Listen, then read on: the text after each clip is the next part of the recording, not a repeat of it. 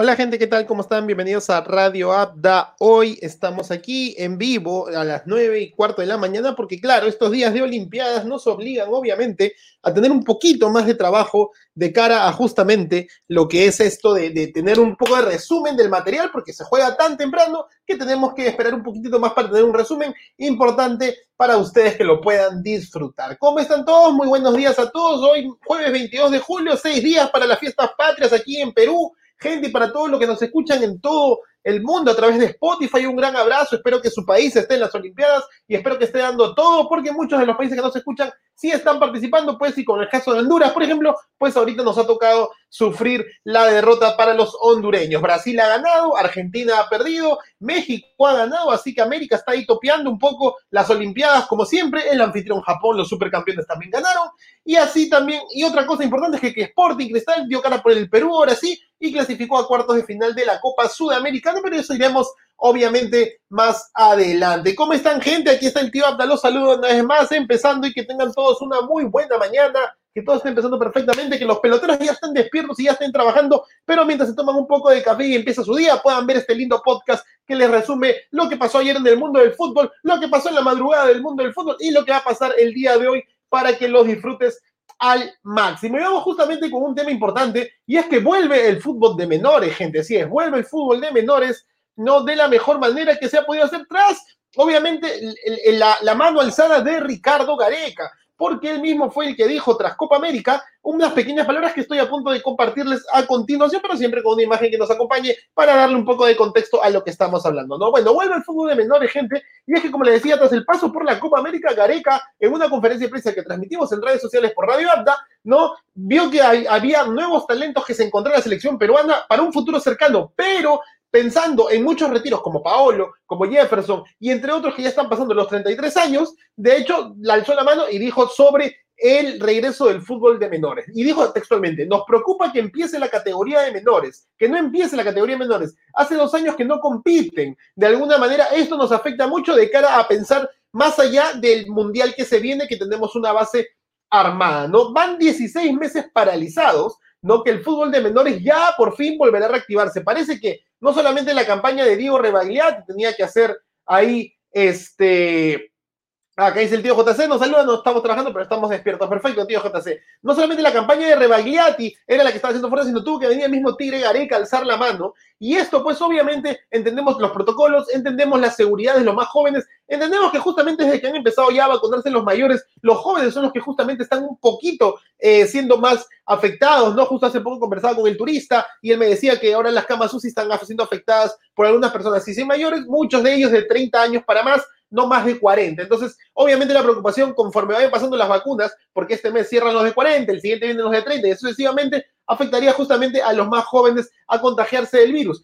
Pero han habido 16 meses paralizados, el fútbol de menores ya volverá a reactivarse, luego de llegar a un acuerdo entre las categorías, por lo menos sub-16 y sub-18, que serían las primeras en entrar en competencia. Así nos comentó Alianza Lima a través de sus redes sociales también, que el martes sus jugadores de la categoría 2004 y 2005 serán sometidos a respectivas pruebas moleculares para poder rescatar el COVID y poder comenzar a entrenar. Se espera, obviamente, que la Federación Peruana de Fútbol no solo oficialice el torneo de fútbol de menores, como el torneo de reserva lo conocemos, que es sub-20, sino que precise el formato con el que se jugarán estos torneos. Recordemos que incluso a pesar de que la vacunación ha empezado más fuerte en Capital, ya se va a retomar Copa Perú, ¿no? En los próximos meses, entonces y, el fútbol femenino también ya se está jugando, y el fútbol de mayores, tanto Liga 1 como Liga 2, se está jugando. Entonces, es cuestión de que la federación invierte el dinero que no se esté llevándose Lozano y que empiece a promover más el fútbol, ¿no? En Sporting Cristal también ya se pusieron las manos a la obra en el regreso de la actividad y hace unos días se presentó a Jorge Cazulo, como lo conocemos, ¿no? El Piqui Cazulo como el entrenador de esta categoría,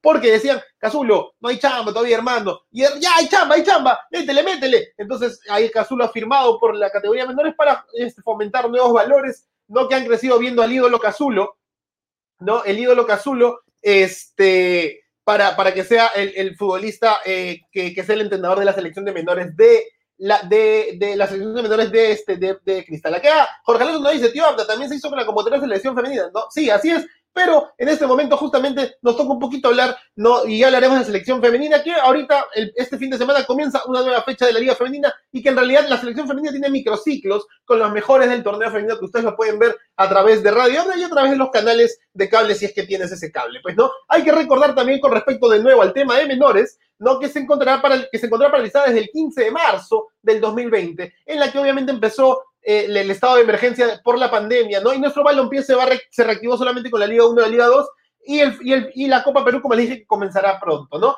Bueno, a esto que se le suma, gente, obviamente, con respecto después de esta pequeña noticia, ¿no? Es que todo ha sido afectado de tal manera que el encierro para los más jóvenes ha hecho pérdidas de físico, ha hecho eh, pérdidas psicológicas, ¿no? Ahora los, chicos, ¿no? Obviamente, los más conectados a los jóvenes, tienen una, facilidad por la distracción con respecto a los videojuegos, a las redes sociales, a otros temas, que obviamente el, el, orden ¿no? y el régimen de entrenamiento hacía que los jugadores pudieran eh, valorar, valorar más su nivel y crecer futbolísticamente, ¿no? Lo dijo Pablo Aymar, no hace, uno, hace unos meses nomás, él mismo decía, ¿no? Eh, antes uno terminaba de, entrenar en, el club y, se iba a la casa y le metía la pichanga con los amigos del parque y regresaba al club al día siguiente a seguir entrenando hasta que podía ser promovido más adelante. Hoy los chicos eran, eh, hoy por hoy, en esta época, los chicos entrenan, terminan y regresan a la casa y le meten al play, le meten al switch, ¿no? O se quedan en las redes sociales o simplemente están en, otra, en otra onda. Y entonces en ese contexto, pues termina el jugador juvenil perdiéndose un poco, ¿no? A, más, a, más, a más fomentar el, orden futbolístico, ¿no? La ambición de ser un gran jugador, casos de Mbappé, ¿no? O los más jóvenes que, que salen hoy a la luz, Rodrigo, Vinicius Junior, etcétera, de alguna manera eso fortalece al futbolista, pero hay que tenerlos ahí. ¿Por qué? Porque las distracciones hoy por hoy, más pandemia y encierro a nivel tecnológico, otros son mucho más grandes. Eso sí, eso sí está más que contemplado. Entonces, obviamente lo dijo Pablo Aymar, miren que Pablo Aymar, obviamente una generación anterior, no cómo rescatar a los jóvenes ahora. Inglaterra lo hizo hace un tiempo, ¿no? Asociándose con la marca Pokémon para que los más jóvenes se, motivaran a que Pokémon estaba con el fútbol y el fútbol de Inglaterra estaba con los chicos para que volvieran a fomentar y no estuvieran encerrados. Más allá de que no se podía salir en distintos países de diferente manera su régimen sanitario, eh, la idea es que se motivaran a que la nueva, el nuevo mundo esté conectado con el fútbol y ellos se motiven a seguir eh, estas riendas del fútbol, ¿no? Y esto pasa en muchos casos, obviamente, con estas distracciones que se presentan a nivel local y que si pensamos en lo que, en lo que hoy hemos visto, si es que han visto algunos partidos, y yo te lo resumo en un momento, lo que ha sido los partidos olímpicos de varones, ¿no? Y obviamente de mujeres, en el caso de las mujeres hay muchas que son ya categorías eh, máster, ¿no? O sea, mayores, profesionales, pero en el caso de los hombres sí la mayoría tiene que jugar sub-23, es decir, que muchos juveniles tocan justamente representar a su país y si no tenemos fútbol de menores, pues no vamos a llegar a nada y, uno de los primeros pasos importantes que fomenta un crecimiento futbolístico no es clasificar al Mundial y tener a un jugador como Fernando Tapia en el Atlético de Madrid o en el Bayern de Múnich, sino es que la selección en sí o los clubes en sí manejen justamente ese contexto eh, de, fútbol desde, desde, corta, corta edad, ¿no? Yo les quiero compartir aquí esta pantalla solamente para que vean un poco rescatando este, lo, lo que, no, esta no es, perdón, disculpen, me equivoqué de pantalla una vez más, pero aquí para que vean un poquito de lo que se está ahorita haciendo en, en todo, en todo Conmebol, ¿no? O por lo menos en categoría menores, ¿no? Argentina, han, todas sus categorías han retomado sus actividades, Brasil, sub-17, sub-20, sub-23, retomó sus actividades, obviamente, iban a las Olimpiadas, hoy ganaron, Bolivia en sus reservas, por lo menos, las que son sub-23, ¿no? Ya reactivaron sus, sus, actividades, Chile 18 y 20 retomaron actividades masculinas y femeninas, ¿no? Colombia, sub 15, sub 17, sub 20, sub 23 han retomado sus actividades, Ecuador 16, 18 y las reservas, sub 23 más o menos, un poquito antes, sub 20 tal vez si quieres, retomado sus actividades, Paraguay, todas sus categorías han retomado, con, están un mes con aprobación parcial probando, Perú desde hace 16 meses que no se juega, Uruguay todas sus actividades. Y finalmente Venezuela pues sub 13, sub 15, sub 17, sub 19. Nos han sacado ventaja, ¿no? Y no quiero acá tristezas ni llantos cuando después eh, las, próximas Olimpiadas, los Panamericanos nomás se vieron ya un reflejo de cómo están nuestras categorías para que después de los Panamericanos 2019, ¡pum!, empiece la pandemia y las categorías menores vuelvan a ser golpeadas totalmente y no después cuando tengamos que ir a México 2026 o cuando queramos ir a unas Olimpiadas próximas no tengamos gente pues no es culpa, obviamente, de la federación que no quiso reactivar las cosas, pero sí ha tenido que tener una prioridad y espero que ahora eh, con este estate quieto y hoy reactivación tengan un impulso de que todo tienen que empezar desde la base, ¿no? Lo dijo Joan Laporte hace mucho tiempo, quiere ser el Real Madrid comprando miles de jugadores o quiere ser el Barcelona de una masía que vende muchos jugadores, ¿no? El caso de San Martín, por ejemplo, ayuda justamente a esto, a tener este, este plus. Sporting Cristal también a tener una gran cantera. Alianza Lima, que siempre ha tenido la base de la selección con grandes canteras que los vende el extranjero. Entonces, tiene que reactivarse. No sé si hoy, no sé si ellos también deben merecer una vacuna, los chicos por ser deportistas. Yo no lo sé, de verdad no tengo el plan, pero sí, justamente es importante que se reactive el fútbol de menores si es que ya se ha reactivado otro fútbol como Copa Perú, que la verdad es que no nos lleva nada y termina sacando equipos que en menos de un año terminan en segunda división. Entonces, por ese lado, pues creo que hay otros factores que pueden tener mayor relevancia, pero siempre y cuando conservando la salud de los jugadores. Finalmente, un poco de lo que les hablaba de estas distracciones de los más jóvenes hoy por hoy, más pandemia y nuevos eh, valores que ellos agregan a su vida, es que justamente, pues, por ejemplo, en el Ministerio de Deportes, por incluir los protocolos, Soto y Carpio han sido descartados del equipo, han sido retirados del equipo, ¿no? Por, eh, como dice Roberto Martínez, hoy nuevo eh, asesor de general de la institución Crema, que hay, hay otros investigados que han sido retirados o que van a ser retirados por justamente estos estos eh, incumplimientos de protocolos, ¿no? Y estos incumplimientos de protocolos pasan justamente, entre comillas, de manera psicológica, por el hecho de no tener un constante aprendizaje, ¿no? O sea, o sea, ok, claro, el equipo mayor sí entrena y todo, pero a veces la cuarentena no es suficiente, regresan a casa, se distraen y los más jóvenes tienen ya ese chip diferente de que el fútbol no lo es todo, sino que es un poquito más o, parte de su vida y tienen otras distracciones, ¿no? En el caso, por ejemplo, los otros mencionados de este problema con Universitario de Deportes en relativamente categorías inferiores eh, o, juveniles son que Luis Valverde, Piero Guzmán y Leonardo Rugel justamente también podrían estar sentenciados a retirarse del equipo por incumplir los protocolos, ¿no? Y esto es un tema de ser estrictos con los jugadores, pero también que los jugadores estén motivados a que quieren ser futbolistas profesionales y no solamente parte de la pichanga, ¿no? Entonces, bueno, eso fue un poco el comentario de que regresa el fútbol de menores, ¿no? Esperemos ya muy pronto comience este torneo y así pues podamos generar una nueva cuna de valores futbolísticos y no solamente esperar a que Gianluca Lapadula juegue cuatro años más y a ver si, si Matías Zúcar en el futuro aparece haciendo algo para que lo reemplace, ¿no? Como esperamos en su momento con otros jugadores, pues. Bueno, eso ha sido un poco la primera nota del día, ¿no? Un poco de opinión, obviamente, lo que es que vuelve el fútbol menores para que todos se enteren. Y vamos, obviamente, con las Olimpiadas, porque Brasil sonríe y Argentina llora en Tokio, justamente. Fue un poco lo que hoy queríamos compartirles y por eso empezamos un poquito más tarde por sacar, tratar del resumen de estos partidos que de madrugada, literal, a las 2 de la tarde. Bueno, Costa de Marfil ganó 2 a 1 a Arabia a Arabia Saudita, ¿no? El gol final, ¿no? Lo hizo Frank Kessie, el hombre del, del Milan de Italia, ¿no? Para Costa de Marfil y sumar tres puntos de oro en el debut olímpico. Nueva Zelanda, gol de Chris Wood. ¿Se acuerdan de Chris Wood? Ahí está de refuerzo, ¿no? Porque a pesar de ser sub-23, en la, selección masculina de las Olimpiadas pueden reforzarse con tres jugadores de categorías mayores, ¿no? Chris Wood le dio la victoria a Nueva Zelanda. México, en juveniles, una bestia, son los monstruos, le ganan a Brasil, campeones del mundo y todo. Llegan a mayores y ya no es del mismo nivel, ¿no? Bueno, le ganó 4 a 1 a una Francia, a una Francia que justamente tengo aquí un datito que compartí con mis amigos, que, compartí con mis amigos aquí del grupo, de que de haber perdido, igual Francia tenía Mbappé, Upamecano, Hernández, Teo Hernández, Dembélé, Camavinga, Turán, Koundé y Agual para convocarlos sin ser refuerzos mayores, a todos menos de 23 años. Bueno, Argentina perdió 0-2 ante Australia, goles de King y Duque, ¿no? Y así Argentina pues cayó este, en su primer partido. Y Brasil le ganó en el último partido a las 6 y media de la mañana. Y Brasil le ganó 4-2 a Alemania y se cobró un poco la revancha de aquel mundial, ¿no? Que no se habían enfrentado desde aquella vez, por lo menos esta es la categoría medio sub-23.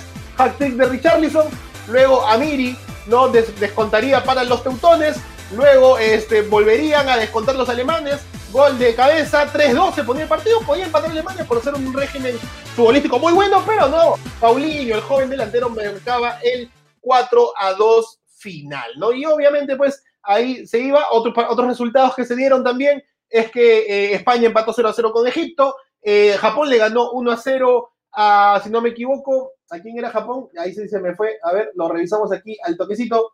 A ver, Japón le ganó 1-0 a Sudáfrica y Honduras perdió 1-0 ante Rumania en otros resultados que, bueno, nos costó un poco conseguir las imágenes, pero espero que hayan podido disfrutar este pequeño resumen. Y finalmente, este es Sporting Cristal. Cristal, un saludo para todos los hinchas rimenses que celebran y para todo el Perú, en realidad, que por primera vez el campeón del fútbol nacional y obviamente el mejor del torneo, o sea, el mejor del torneo y el mejor del fútbol en, la última década, cinco títulos de 10 años, el resto se lo han repartido entre Alianza, este, Melgar, o por ahí Universitario de Deportes, si no me equivoco, ¿no? Entonces, este, Cristal, pues, siempre ha ganado en todos los años pares, campeón, campeón el año pasado, campeón de la apertura, este 27 de julio va a jugar la final justamente contra el Manucci por la Copa Bicentenario, ¿no? Y ayer clasificó a los cuartos de final de la Copa Sudamericana, ¿no? Eh, recordemos que Cristal había ganado 2-1 en el Nacional en el partido de ida y en el partido de vuelta, golazo el número 9 del Arsenal, empezaba perdiendo otra vez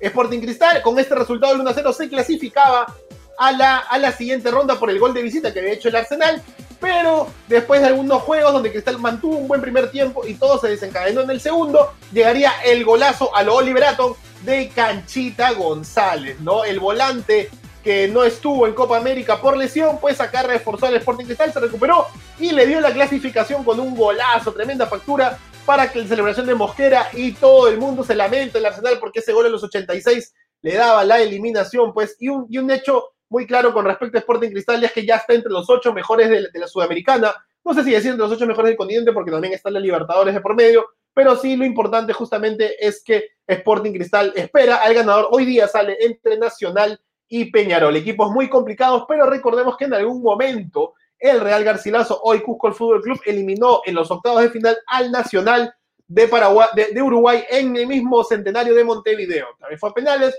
pero lo eliminó en ese momento el equipo dirigido por Petróleo García. Hoy por hoy el Cristal espera uno de los dos ganadores. Serán rivales difíciles, obviamente, pero creo que Sporting Cristal, tal vez si no es Brasil, creo que puede ser una copa muy interesante. Y recordemos que está en cuartos, o sea, haciendo un buen partido acá, en, contra el que le toque, esperemos que le vaya muy bien a Sporting Cristal, estaría entre los cuatro mejores de Sudamericana y no tendríamos eso desde lo que hizo Cienciano, campeón por allá por el 2003. Bueno, ¿cuál es tu agenda del día de hoy, gente? Aquí te lo compartimos. ¿Dónde está? ¿Dónde está? Aquí. ¿Cuál es tu agenda del día de hoy? Pues hay mucho fútbol, de hecho, fútbol de ascenso, ¿no? Y obviamente eh, mucho fútbol este, internacional. Bueno, como podrán ver acá, obviamente, pues empezó el, empezó el fútbol desde las 2 de la mañana con todo el resumen que te hemos dado de las Olimpiadas. Pero sí, recuerda que tu agenda hoy te la publicamos en redes desde la medianoche para que si estás despierto o te toca otro uso horario, puedas disfrutar de los partidos de las Olimpiadas, que lo puedes ver totalmente gratis en Claro Sport por el canal de YouTube. No, bueno, ahí tenemos los partidos ya a las 10 de la mañana del día de hoy, horario Perú. Obviamente Santa Rosa por el torneo de ascenso peruano juega ante Santos FC. Luego, a las 11 de la mañana, Sport Chabelines va a jugar ante Juan Aurich, siendo después a la una de la tarde, eh, perdón, a las tres y media de la tarde, aquí me equivoqué de horario, a las tres y media de la tarde, Sport Chabelines contra Piratas FC y a las a la una de la tarde, Copsol contra el Juan Aurich, hay un error que vamos a corregir. Independiente a las cinco y cuarto ante Santos por la Copa Sudamericana. Luego a las seis y media, el Orlando City de Pedro Galese juega ante el Philadelphia Union. A las siete y media, el Internacional de Paolo Guerreros, sin Paolo, a pesar de estar en lista, juega ante el Olimpia de Paraguay, 0 a 0 que del partido de ida. Esperemos que Paolo pueda hacer minutos y si no, esperemos que su equipo clasifique para que Paolo pueda seguir haciendo Copa Libertadores. A las siete y media, Rosario Central contra Táchira, empataron 2 a 2 en el partido de ida. A las siete y media también Peñarol ante Nacional. Aquí rival muy atento con este partido porque saldrá Cristal muy atento con este partido porque saldrá su rival. Y a las ocho y media de la noche, Austin FC contra las, las Sirenas de Seattle de Raúl Ruiz Díaz, que, sigue marcando goles en Estados Unidos. Y a las 9 de la noche comienza la Liga, la Liga Mexicana. El Querétaro, pues, recibe a las Águilas del América de Pedro Aquino, gente. Bueno, y esa fue tu agenda del día de hoy. Pues espero que hayas disfrutado este programa de Radio Apto. Una vez más, no te olvides de seguirnos en las redes sociales porque estamos en Facebook, YouTube, Twitter, Twitch, Instagram y Spotify. Mucho fútbol todos los días. Mañana comienza una nueva, fecha de la Liga 1. Y así, como siempre, nos vemos mañana para traerte lo que pasó en el mundo del fútbol el día de hoy y lo que va a pasar el día de mañana. Un abrazo para todos de gol. Se despide el día. Hasta mañana. Chau, chau. Chau.